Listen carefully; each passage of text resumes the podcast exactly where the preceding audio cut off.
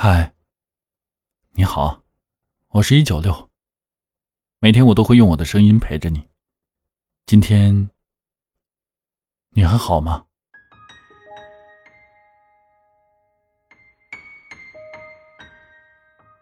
听人家说，成长是孤独的，因为“成长”二字连偏旁都没有。但是每每想到陪你成长的那阵日子，我是感动又难过。感动的是，你当时眼里都是我；难过的是，陪你成长，我却更加孤独。那个时候我说什么你都依我，满眼都是我，对我是那么的专注。我随意的录了个抖音的视频，你会看几十遍。会去翻我的动态，会想着去了解我的过去，会想知道我喜欢什么，不喜欢什么。当时的你，约会的时候手拉着手都会脸红心跳加速。当时我在心里面偷偷的乐。你让我看到了一个纯粹的你。那时候的你会因为兼职挣了钱，攒够了之后给我买想要的化妆品。那时候我并不时髦，不怎么会穿搭。你看上好看的就会买给我，你会帮着我搭配衣服，会为我准备不同风格的衣服。我记得有一次你去兼职，你的老板奖励你们奶茶，而你一直都没喝，等见到我了才给我喝。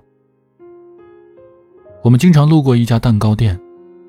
里面的蛋糕有点小贵，我都舍不得买。有一天你说，多挣了多少多少的钱，然后就去那家给我买了几个我从来都没有吃过的口味的蛋糕。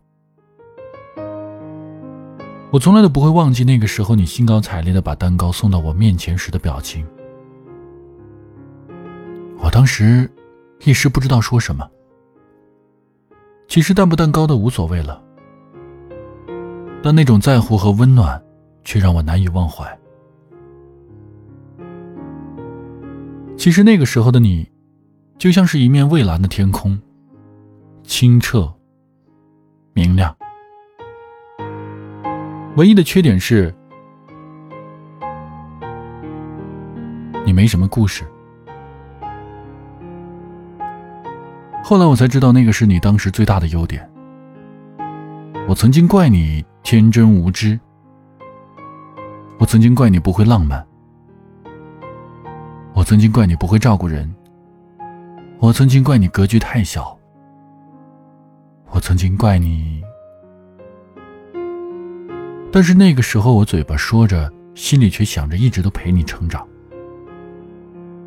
所以，我教你怎么刷小白鞋，我教你怎么整理房间。我教你怎么做好表情管理。我教你怎么让别人喜欢自己。我教你怎么照顾人。我陪你去应聘。我陪你学理财知识。我陪你看歌剧。我陪你去参加各种培训会。后来我才发现，你的成长猝不及防，而我却停滞不前。这才知道。我跟不上你的脚步，而你一直在往前走。你会用各种方式去照顾别人，你会懂得怎样让别人开心，你会把时间管理好，你会把表情管理到位，你会让人看到更加美好的你。而你，也渐渐的在忽略我的感受。后来。我一个人继续了我成长的旅途，